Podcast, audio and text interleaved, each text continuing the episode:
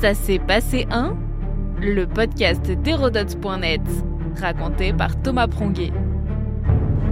Ça s'est passé un 27 novembre 511. Le royaume de Clovis est partagé à sa mort. C'est le plus connu des rois mérovingiens. Clovis Ier a conquis la quasi-totalité de la Gaule au début du VIe siècle. Le roi franc va créer un immense territoire en se convertissant notamment au catholicisme. Les Francs sont un des nombreux peuples germaniques installés sur la rive droite du Rhin, donc hors de l'Empire romain. Mais dès 256-257, ils traversent les frontières pour piller les cités s'étendant d'abord sur le territoire de l'ancienne Gaule belge. Rome est en déclin, les pilleurs se séparent progressivement en deux groupes, les Francs saliens au nord de l'actuelle Belgique et les Francs rhénans de part et d'autre du Rhin. Clovis Ier se lance alors dans de multiples conquêtes. Il réussit à fédérer les différents peuples francs autour de lui. Pour renforcer son pouvoir et unifier les royaumes, il n'hésite pas à faire exécuter les autres rois francs, saliens ou rhénans, ses parents. C'est le cas du roi Ragnacaire, de ses frères Richer ou Rigomer, le roi Caraquique ou encore le roi Clodéric. En 486, il emporte les villes de Senlis, Beauvais, Soissons et Paris. Sa victoire à Soissons permet aux Francs de contrôler tout le nord de la Gaule. Lorsqu'il s'empare des villes, ses hommes se répartissent les territoires et richesses à parts égales, souvent par tirage au sort. C'est la particularité des Francs, c'est ainsi que naît la légende du vase de Soissons. Un des guerriers se le voit attribué alors que Clovis lui-même souhaite le récupérer.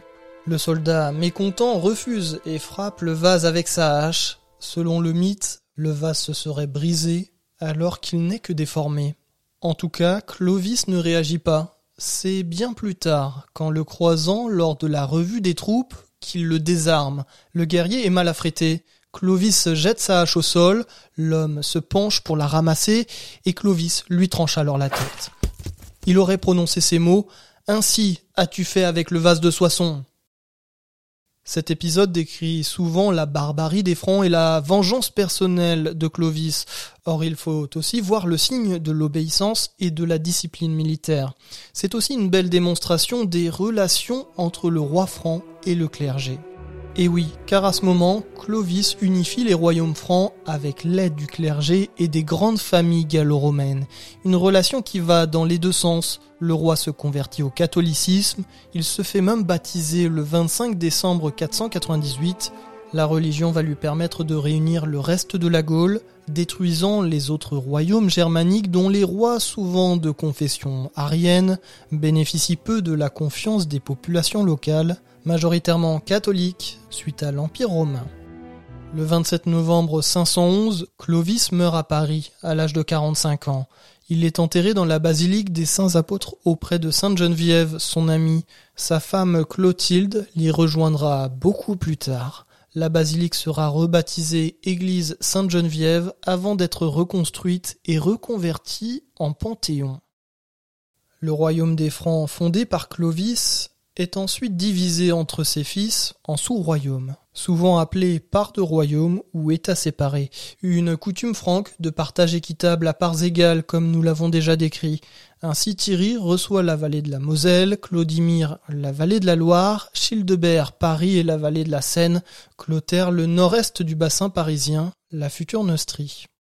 Les royaumes francs vont alors se succéder jusqu'au IXe siècle sur l'ancienne Gaule. Après la mort de Clovis, les périodes d'unité monarchique deviendront très rares. Notre podcast historique vous plaît? N'hésitez pas à lui laisser une note et un commentaire ou à en parler autour de vous. Et puis pour en apprendre plus sur l'histoire, rendez-vous sur hérodote.net.